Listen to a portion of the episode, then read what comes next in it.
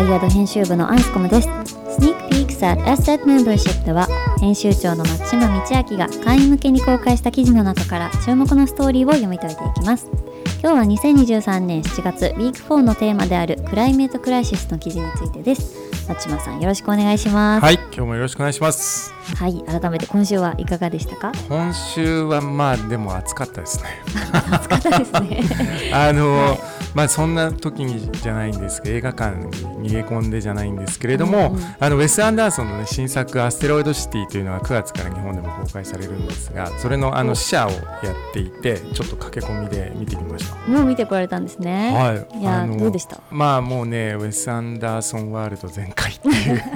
ちょうど関心があったのが、まあ、うんウェス・アンダーソンいつも、まあ、大体見てると思うんですけれども、フレンチディスパッチとかも良かったですよね。そうそうそうそう。あのワイヤード次号がねネクストミッドセンチュリーっていうことで、まあ、2050年っていうのを一つテーマにしてるんですけれどもそれの参照点にしてるのが、まあ、いわゆるミッドセンチュリーその1950年代っていうのが一つの参照点としてあるとするとうん。今回のウェス・アンダーソンまさに50年代のアメリカザ・アメリカみたいなこう世界でまあその一番ねアメリカのあの黄金時代とも言われる、まあ、うん。ちょうど戦争も終わって、まあ兵士たちもみんな帰ってきて、まあ、なんだ経済はこれからどんどん豊かになるしっていう、まあ、背景の中でまあこれは多分こうネバダ州かどうかの砂漠の中にそのアステロイドってその、えー、と隕石が落ちた昔こういう隕石が落ちましたっていううん。街で繰り広げられるこううん。世界なんだけれども、まあ、いろいろちょっと伏線とかこうあるんですけれども、うん。まあなんというか本当に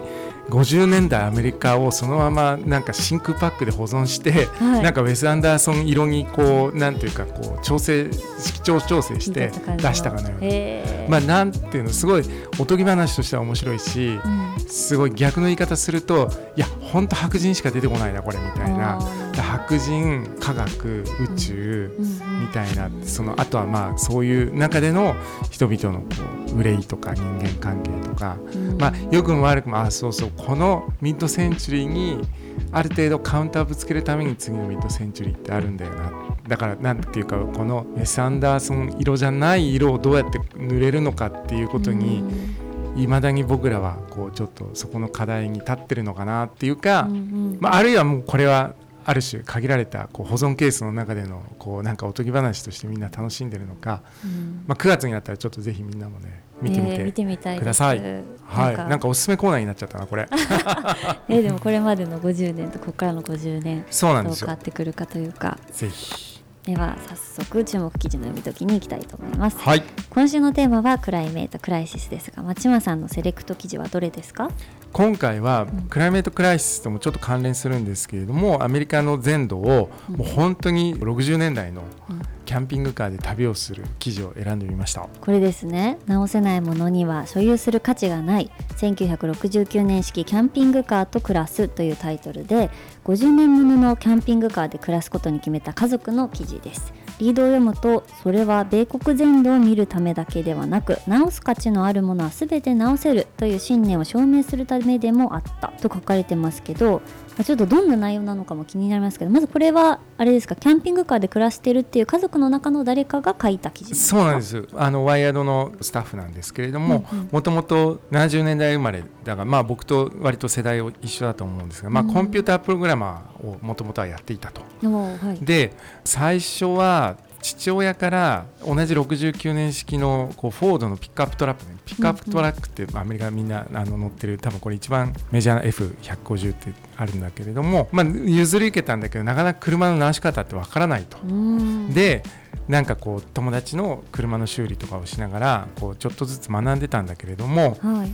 なんか2015年だ今からもう7年8年前かぐらいにうん。夫婦でうん。1969年式のドッジトラブコっていうのはまああるのね。でを買ったと、これなんか社長が8メートルぐらいの長さで、まあ、キャンピングカーとか、まあ、子供たちはバスって呼ぶらしいんだけど、うんまあ、これを買ってしかもこれをもうフルタイムの住居にしちゃおうっていう。要するにもうこその中で暮らして、まあ、全米というかいろいろ巡りながら。バンライフな、ザ・バンライフで、まあ、まずはそれがめちゃくちゃ憧れるわけじゃん。まあちょっと目がもうそれだけで。いやいやもうね夏休みとかもうみんなもうこういう世界やりたい、まあね最初の写真からしてもうポーンってなんかもう本当見渡す限りの地平線の中をさ、うん。このバスがさ走ってるんですけれども、まあ実際はそうそう、うん。で2015年買って実際に2017年に出発したっていうから、まあ、2年近く、まあ、そこからいろいろ修理とか、うん。内装の付け替えとかをやったと。でもそれでももうそうやってこう日々こう運転してる中でトランスミッションが壊れたりとかエンジントラブルが起こったりとかうん。なんかいろいろこうラジエーターだとか手動チョークだとかいろいろこう壊れては買ったりうんうんうんで直せなくて近くの土地の修理工をになんか助けられたりとかっていううん。まあなんかそういうまさに on the road な van life なうんうん。話なんですよね。あ自分で直すってなると結構こんなにいろいろあるんだなっていう感じですけど、まあ、まず読み物として面白そうだなっていう印象を受けましたけど、はいまあ、ちまさんが思うこう読みどころとかポイントとかっていうのはどういうとこなんですか、そうですね。直せないものには所有する価値がないっていうのをこうタイトルにも入れたんですけれども、うん。本物の中にもこう直せるものには直す価値があると。そして直せないものには所有する価値がないっていうことを子供に教えたかったんだっていう一文があってそれもグッときたんだけど、うんまあいわゆるその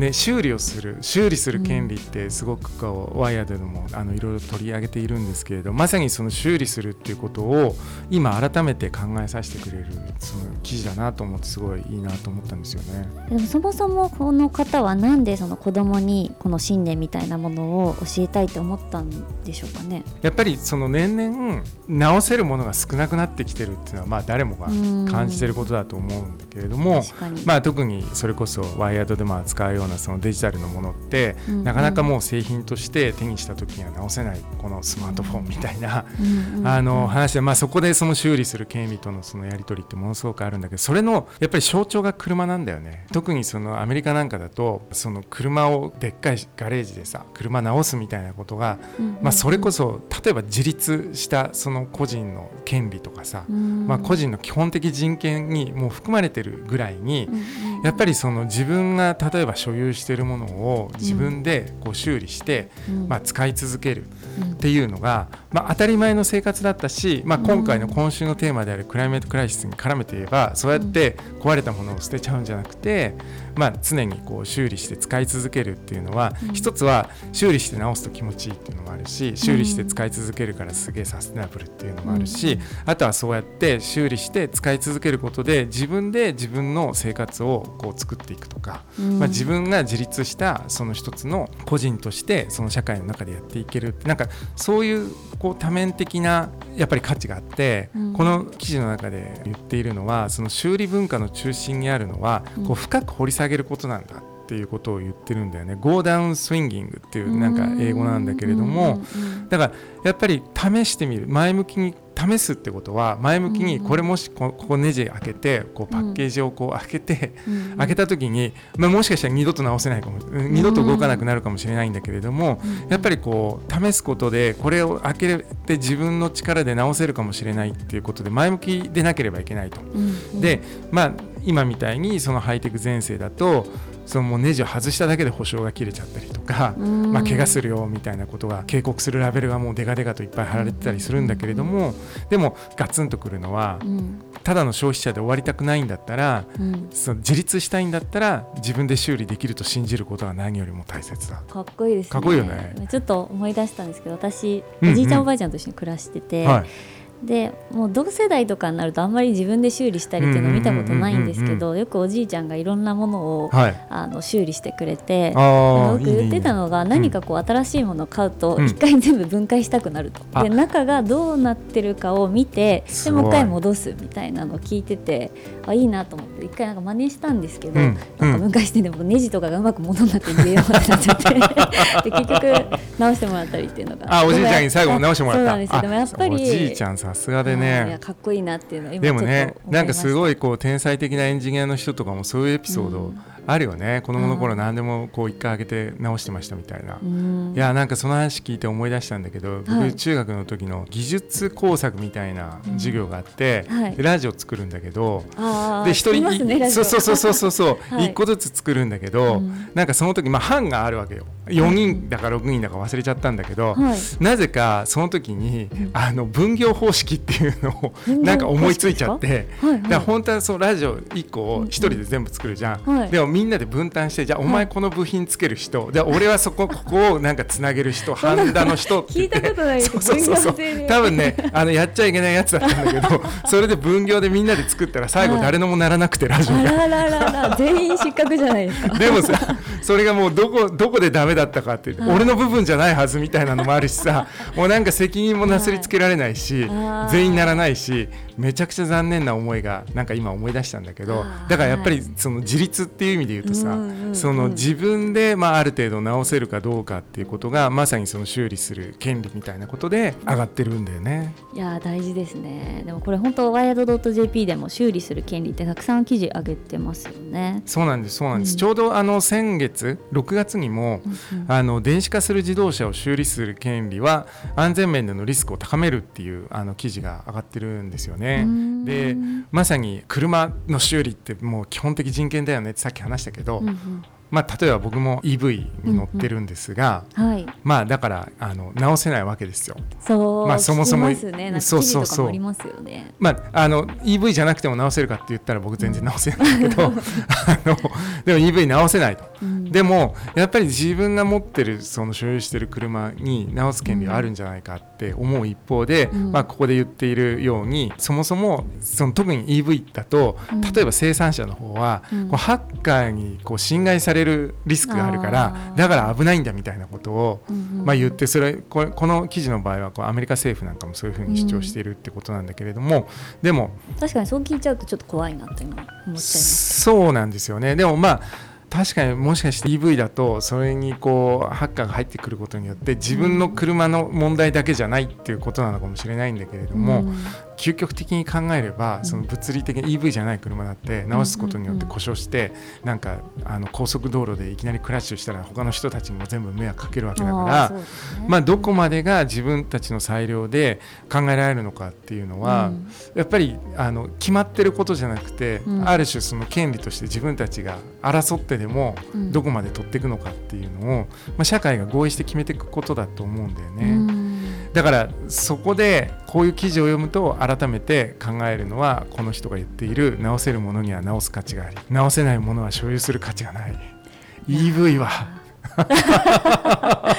すごいですね。価値のあるものを自分はいくつ持ってるんだろうかとか思っちゃいますね。そうなんですよ。うんで修理する権利についてはワイヤードでもあの好評連載中の水野佑さんの連載が、まあ、本誌と連動している連載があって、水野佑が考える新しい社会契約あるいはそれに代わる何かっていうのがあるんですけれどもはい。これは22年かな「えー、と The World in 2022」のうんうん号のボリューム43の時にうんはい。クリエイターエコノミーと修理する権利っていうので書いてもらってるんですよね。ではいその中でもやっぱり面白いなと思うその言葉があって。うん。連載の8回目ですね。はい。でもなんかその修理する権利っていうのがうん。なんかこう集合的な創造性につながるんだみたいなことを言ってたのね、集合的、うん、要するにそ創造性クリエイティビティみたいなものが一つの人とか個人とか、うん。まあ、あるいは会社でもそうなのかもしれないけれども、うんうんなんか一一人のものにこう既存するんじゃなくてうん。やっぱりこう集合的に何かを作っていくみたいなものって今うんどんどんどんどんね、まあ、AI 使ってもそうだしそのコレクティブみたいな話でもやっぱりそのクリエイターってもう今一人の才能じゃなくてどれだけこう多くの人がみたいな話ってあると思うんだけれども、まあなんか修理する権利っていうのもそれの文脈の中で考えられたりとか、うん。あるいはその要するに集合的な創造性に開かれてるものであるかどうかっていう論点が一つあるとか、うんあとはまあそのコンビビアリティだよね。そういうあの自立共生的なうんテクノロジーみたいなことって、まあワイヤードでもずっとその、うんイヴァン・イリーチ。言われてきたイヴァン・イリーチのあの取り上げてきたけれども、うん。そういったそのコンビビアリティってものとおそらくその修理できるってものはすごく密接にこう絡んでる概念なんで、うん。なんかこれ本当に手前のところではうん。もうなんかバンライフで、うんうんうん。あのめちゃくちゃ羨ましいなって思いつつ読み進めるとあと故障の話がずっと続いてるんだけど。でもそうそう。それのの裏にはやっぱりすごく大きなその修理っていうものを通したさまざまな論点が隠されていて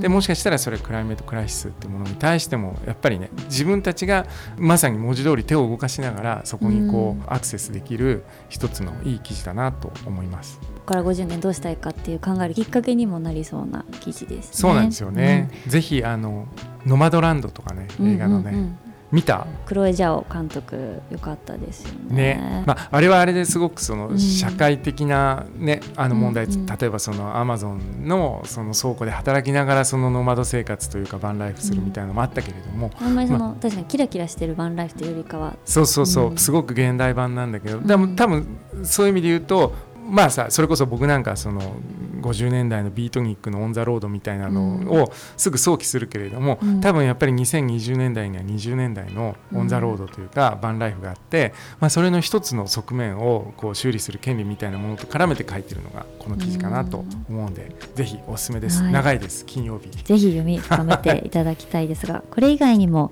えー炭素独裁化、公正な移行化、世界最大規模の太陽光発電所建設に挑むインドという記事もありますね。はい、これあの炭素独裁っていう言葉がなんというか刺激的だなと思って、うん。でもまああのある種よくある話なんだけど太陽光発電所で、まあ、パネルバーッと設置するよって言った時に、うんうんうんまあ、ある種これによって再生可能エネルギーをもっと使えるからその二酸化炭素の排出が減るその地球に優しいしすげえいいことしてるんだって言って結局その村人とか全部追い出したりとか。っていうその炭素独裁その一見その気候危機に対して素晴らしい政策を取っているんだけれどもそれが今度その政府とかが旗を振ってやりだすと、うん。まあ、それによって抑圧される人々って出てくるよねっていうのは、そのちょっとインドの事例からも読み取る。これもね実は写真めちゃくちゃ綺麗な記事なんで。はい、ちょっとぜひ読んでみたい、うん。あの読んでもらいたいなと思いました。あとは、あの面白かったのが、えー、ともう一つ、えーと、ボトルネック理論は気候変動との戦いにおける切り札かもしれないっていう記事もあってこれも面白くて、ボトルネック理論っていうのが、うん、初めて聞きました。そうそう、あのまあ、これも、まあ、いろんな例があって僕あの気の利いた例を挙げられるかわかんないんだけれども例えば、えー、ともう常に渋滞してるこう道があると。うんうん。でもう車がこう溜まっちゃって、うん。まあ、そうするとまあ排気ガスもずっとこう垂れ流しよくないっていうんでじゃあその渋滞してる道を今2車線なんだけど3車線にこう増やすためにうん。何百億ってかけてもう一度こう道を作り直すかうんって考えがちなんだけどそうじゃなくて、もしかしたらそれに入る手前の300メートルのところのちょっとしたここの信号のところがうん。2車線になってるから、そこで全部詰まり出すだけなんでそこ直すだけだったら例えば数百万円で済むとか。あとアメリカのどっかのあったのままさにその2車線で詰まるところを、うんうんうんただ単に道路のその塗装を変えて3車線に線引き直したら、はい。なんか全然嘘みたいにどこもつまんなくなったみたいなのがあったりとか。まあ要するに、はい。その気候危機にこう対処するぜっていう時に、うん。まあ、すごくその大大掛かりなうんうんうん。何かこう対策っていうのを考えがちなんだけど、うん。そのボトルネックはどこにあるのかっていうことうんうんをうんうん。ちゃんと見定めれば最も必要なところに最も最小の力で実は対処できるかもしれないみたいなことが書いてあってだからまうん。あその気候危機との戦いっていう意味でもこのボトルネック理論というのは一つ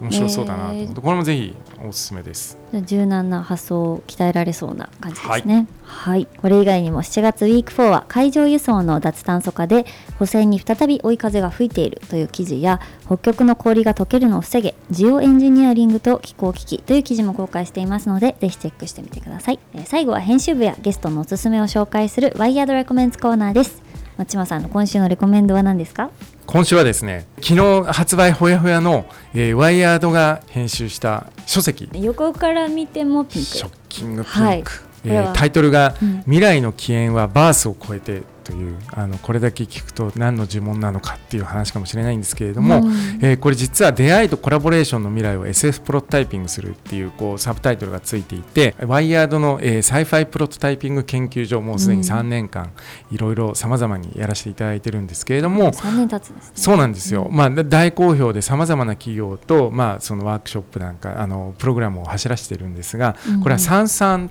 という名刺のねあのサービスなんかでも有名なんですけれども、まあ、サンサンと、まあ、それこそ1年間にわたって行った、えーこのサイファイプロトタイピングのコラボレーションうんうん。について、その SF プロトタイピングの記録を一冊にまとめた本なんです。SF 作家さんという方々が、はい、えー今回この1年間のプログラムに、うんうん。藤井太陽さん高山羽子さん倉田隆さんの3人が、まあ、ずっと並走してくれたんですね。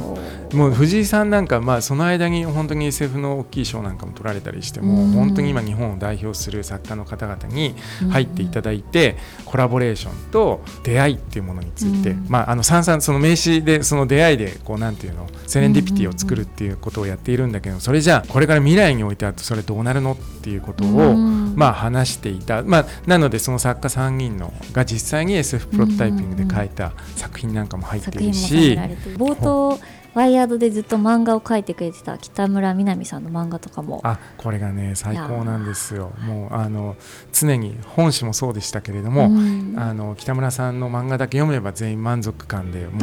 大体分かった気になるっていう。うん。でもね僕は、まあ、これすごい冒頭でも WIRED のねあの、うん Sci-Fi 研究所の所長もやって、えーいる小谷さんの巻頭言があったりとか、うん。中にその SF プロトタイピング実践における5つの視点っていうこう SF プロトタイピングってどういうことなのか、うん。でなんかまあ最近ねすごい流行ってきてるから1日でやったりとか、ちょっとお手軽にやるようなすごい巷でも増えてるのかなと思うんだけれども、うん。まあ、例えばじゃあそれ1年間ガチでこうプログラムするってどういうことなのかっていうのがこの1冊を読むとすごくよくわかるし、うん。まあ、例えばその SF プロトタイピングの5つの視点もこれ改めていいなと思ったのはその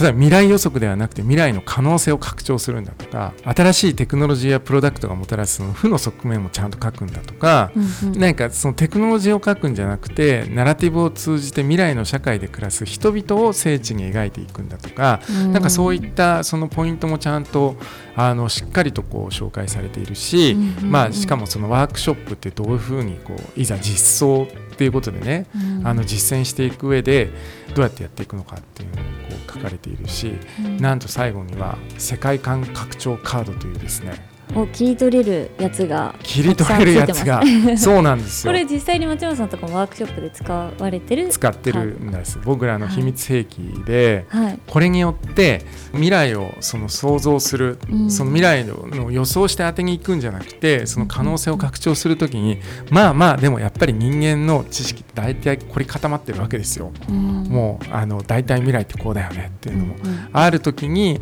やっぱり一回考えもしなかったありうべきでも言われてみればあるかもしれないけど考えもしなかったようなものにこう発想を飛ばしてくれるためのカードっていうのを僕らすごく使っていて、うんまあ、例えばここでパッと開いて出てくるのは例えば移民が国内人口のマジョリティになるとかこれも割と熱いトピックスですね。うん都市に人々が集中しなくなるとか貨幣が消滅するとかうんうんじゃあその2050年とか2080年にそうなった時にうんだったら人間はどうやって生きてるのかって考え出すと結構楽しいんだよね。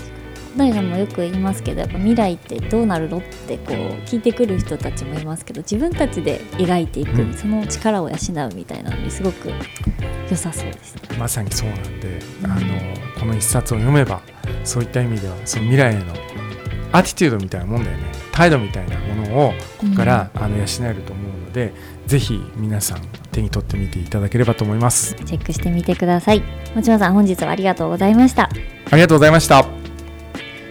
ポッドキャストお楽しみいただけたでしょうか？未来を実装するメディアをタグラインに掲げるワイヤードは変化し続ける世界を理解するための情報とアイディアの源泉でありカルチャーからビジネス科学デザインに至るまで生活のあらゆる側面に光を当てます。有料サブスクリプションサービスワイヤード SZ メンバーシップでは厳選された記事や編集長のレター雑誌のデジタル版イベントなどを通してメンバーの皆様にインスピレーションと知的好奇心をお届けします。このワイヤード SZ メンバーシップで公開した注目のストーリーを編集長が読み解く Sneak Peeks at SZ Membership は毎週土曜配信です。Spotify の Q&A や SNS アットマークワイヤードアンダーバー JP ですでご感想などお待ちしておりますので来週のテーマも楽しみにしていてください。